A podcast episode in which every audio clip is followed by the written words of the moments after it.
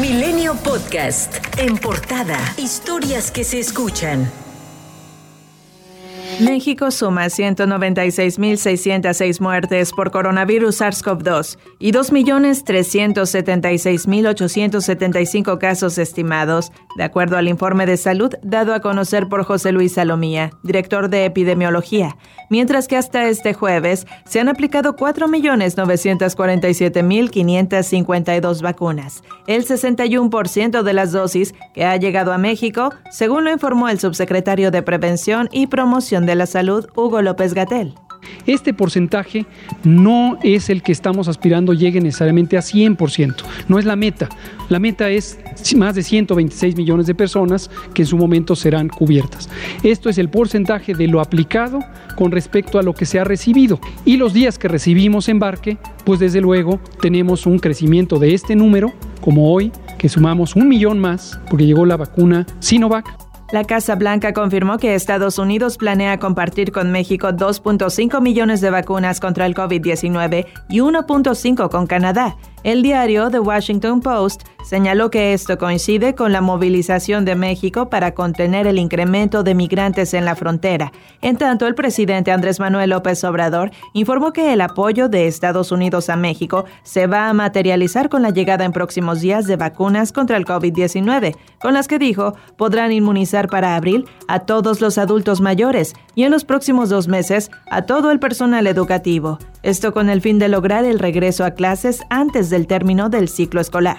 Ya tenemos adquiridas, compradas todas las vacunas de todas las marcas. Hemos contado con el apoyo de las farmacéuticas del mundo. Nos han apoyado también porque se quiere y se respeta a México en todo el mundo. Nos han apoyado gobiernos extranjeros. Ha apoyado el gobierno de Rusia, el gobierno de la India, el gobierno de China.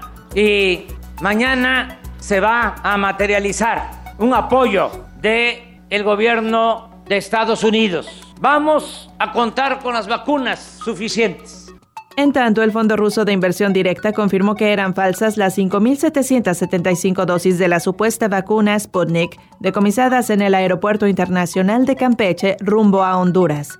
Además, agradeció a la Administración General de Aduanas Mexicana por el decomiso. Rusia recordó que cada lote de su fármaco tiene un código QR que permite su rastreo. Sobre este tema, el senador de Morena, Ricardo Monreal, propuso castigar hasta con 22 años de cárcel a quien ofrezca vacunas contra el coronavirus no avaladas. Mientras que a 126 días de que inicien los Juegos Olímpicos Tokio 2020, deportistas, entrenadores y equipo multidisciplinario mexicanos recibieron la primera aplicación de la vacuna Sputnik. El juez Juan Pablo Gómez Fierro dará a conocer este viernes su decisión en el sentido de si otorga la suspensión definitiva a las empresas que impugnaron la ley de la industria eléctrica. Previo a ello, el presidente López Obrador reveló que 10 días antes de que el juez Gómez Fierro amparara a las empresas contra la reforma eléctrica, ya le habían corregido la plana sobre un asunto parecido. Me estaba informando el consejero jurídico que 10 días antes de que el juez concediera la suspensión a una empresa o a un particular sobre la reforma eléctrica, diez días antes le habían corregido la plana a ese juez los eh, magistrados en otro asunto parecido, observándole de que no podía conceder suspensión a quien no lo solicitaba. La Fiscalía de la Ciudad de México ordenó el congelamiento de las cuentas bancarias de Diana Sánchez Barrios, líder de comerciantes y precandidata a una diputación local por la coalición PRI, PAN y PRD, luego de que la Unidad de Inteligencia Financiera la denunciara por el delito de operaciones irregulares al encabezar una banda dedicada al cobro de piso a comerciantes y empleados, principalmente del centro histórico. La líder transmitió en vivo a través de redes sociales el momento en que la detenían elementos de la Fiscalía y se dijo víctima de persecución política. A lo largo del día, diversos grupos de comerciantes se manifestaron en la capital del país en apoyo a su líder Diana Sánchez Barrios.